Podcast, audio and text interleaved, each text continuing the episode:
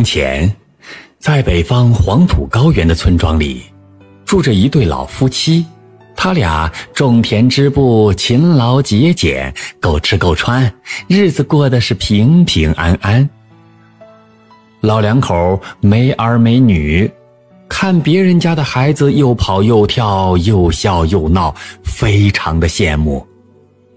赵大婶儿一想到自己已经五十岁，这辈子大概很难有孩子，总是难过的流下眼泪。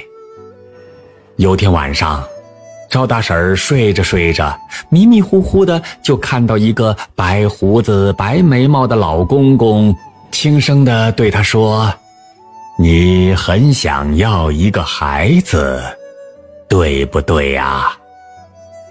赵大婶说：“是啊，我没有别的愿望，就希望有个孩子。”那白胡子老公公说。不管是什么样的孩子，你都会好好的养育他吗？赵大婶说：“会，哪怕是个蛤蟆娃，我也爱他。”那老公公点点头说：“好，好，好。”说完就不见了。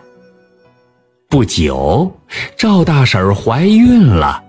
老两口又惊又喜，谁知道十个月之后，赵大婶竟然生下了一只咕呱咕呱叫的小蛤蟆。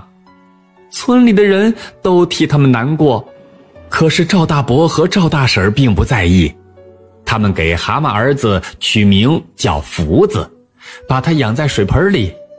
赵大婶儿天天捉好多的虫子喂儿子吃，赵大伯呢？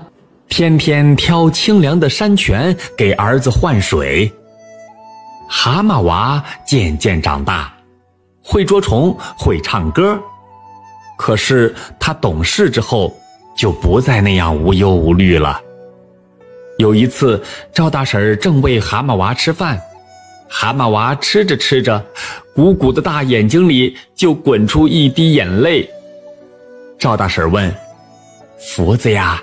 你怎么了？是不是哪不舒服？蛤蟆娃说：“娘，你和爹生我养我，可我却和别人家的儿子不一样，没办法干活来孝顺你和爹。”赵大婶急着说：“哎呦，福子哦，快别这么说。”我和你爹只要看着你蹦蹦跳跳、快快乐乐、心情舒畅，就能多活好几年，这就是孝顺我们啦，何必和别人比呢？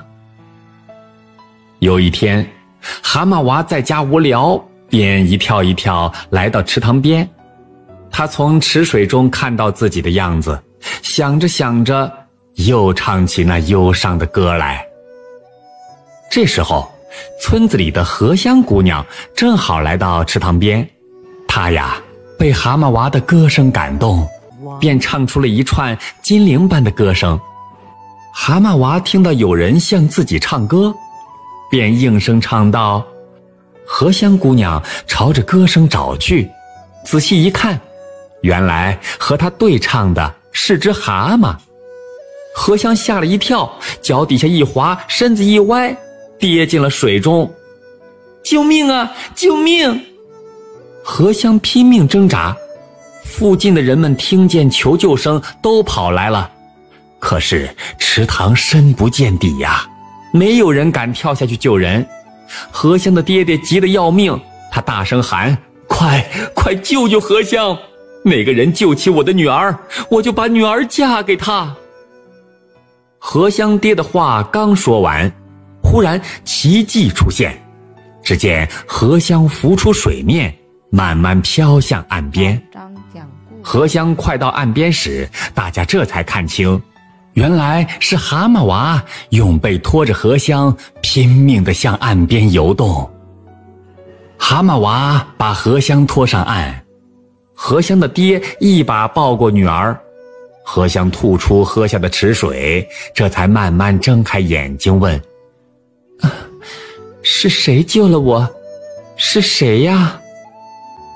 村人告诉他，是蛤蟆娃小福子把你从池塘里救上来的。福子呢？荷香左看右看，发现蛤蟆娃正独自在岸边还喘着气呢。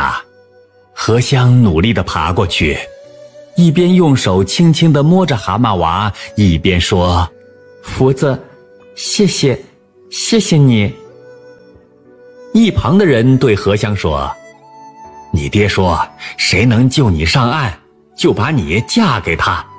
这下福子真的有福了。”荷香的爹不好意思地说：“哎，以前是我低看了福子，对不起你们。我说的话当然算数，荷香就嫁给福子吧。”